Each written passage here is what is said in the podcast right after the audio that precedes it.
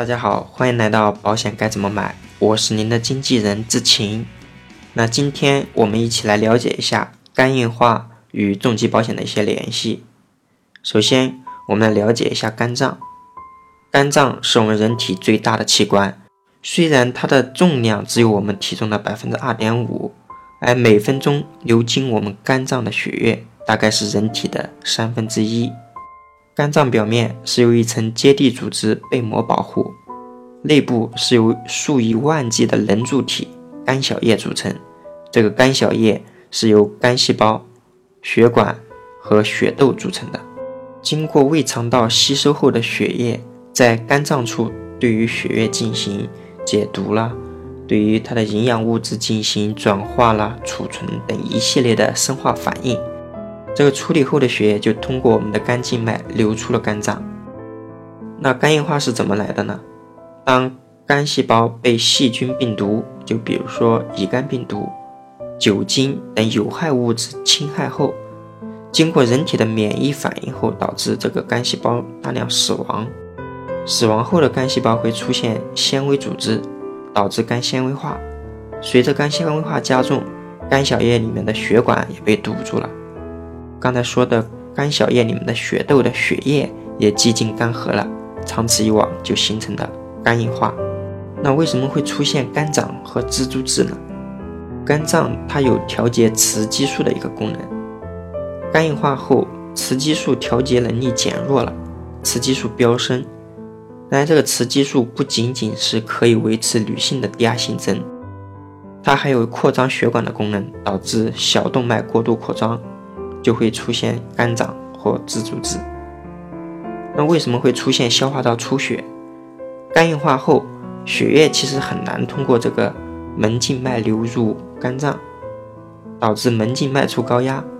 上面我们提到了，经过胃肠道吸收后的血液进入肝脏，门静脉高压，它就会导致胃上的血压升高。一旦胃底部与食管相连的这个血管爆了，那就会出现消化道出血。同理，便血也是这个原理，只不过这个血管包的位置不太一样。那为什么会出现肝腹水呢？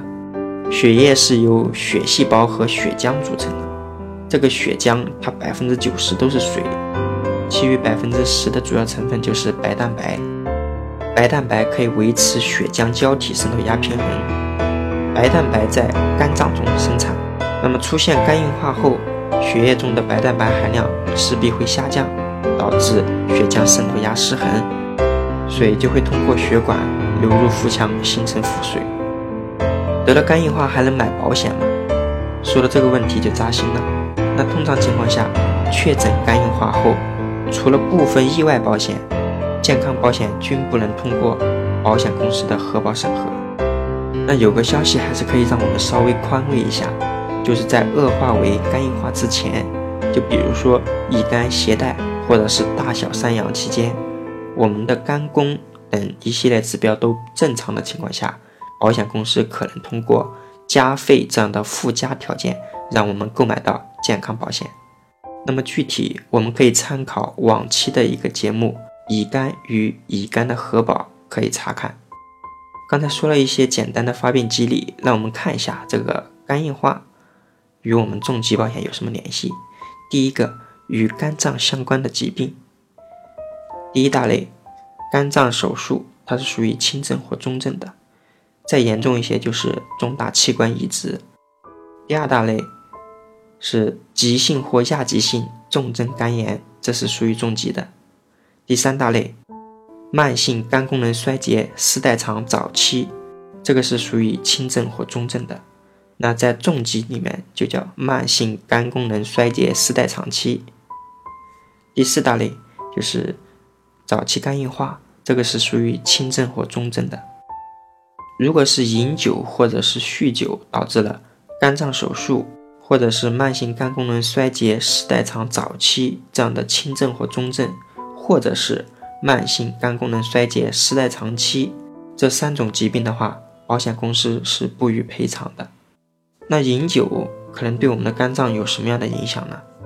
那据统计，酒精性肝硬化大概占所有肝硬化中的百分之二十，酒精的化学成分就是乙醇，乙醇在我们的肝脏中被氧化吸收，这是因为肝脏中它可以生产出一种乙醇脱氢酶，将乙醇氧化为有毒的乙醛。乙醛是一个中间产物，它也不太安分，喜欢与蛋白质结合。当乙醛与运载脂肪的蛋白结合后，肝脏里合成的脂肪就不容易被转化到机体的其他。组织细胞进行氧化分解，从而滞留在我们的肝脏中，形成了脂肪肝。当乙醛与肝脏细胞表面的蛋白结合后，白细胞会误认为这个细胞呢是病毒，把这些肝细胞杀死。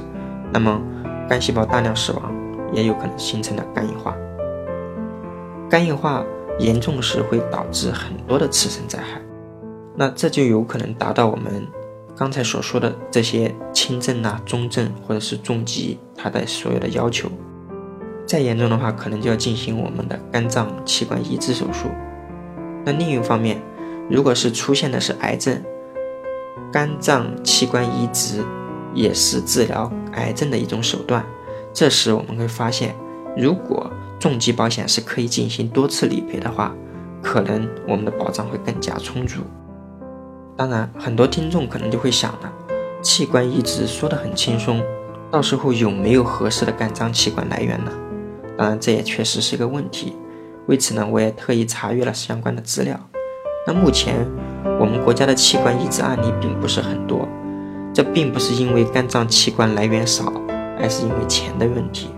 可能你会说了，我国的器官捐赠都是无偿的，那为什么还要钱呢？抛开这个器官本身来看啊，从器官的摘取、移植、检查、保存、耗材以及大量的人力物力、后期的长期抗排异治疗来看，做器官移植还是需要我们自己掏好几十万的腰包的。那很多地区并没有将这些费用纳入医保。当然，我们相信国家的基础医疗呢会越来越好。我想问一下。就算纳入了国家的医保，这种高精尖的治疗方式能报销多少呢？据了解，美国每年的器官供体当然是供不应求的，他们的这方面技术可能会更加成熟一些。那后期我们国家可能也会出现这种问题。一方面，那鼓励我们做器官捐赠；二方面，随着医疗水平的进步。也许以后有更多的人造器官会越来越智能和普及，那时候的社保又能不能报销我们的人造器官的费用呢？那人造器官以后怎么发展，需要我们全世界的人共同努力。我国的医疗体系发展，那需要我们国人奋发图强，共同创造。而现在一切都是未知的，我们需要除了社保之外，配一份医疗保险。解决我们最近一年或者是三年、五年的医疗费用问题。那不管这个器官移植是否能够纳入我们国家的社保，我们配的这份医疗保险得能报销这笔费用。同时，我们还需要再配上充足的重疾保险。一旦人造器官技术成熟，我们还需要足够的资金来买这个人造器官，并且支付人造器官后期的。高额维护成本，以及因为我们做的这个器官移植手术，让我们本人和家庭付出大量的治疗和康复时间来买单。好的，本期节目到此结束。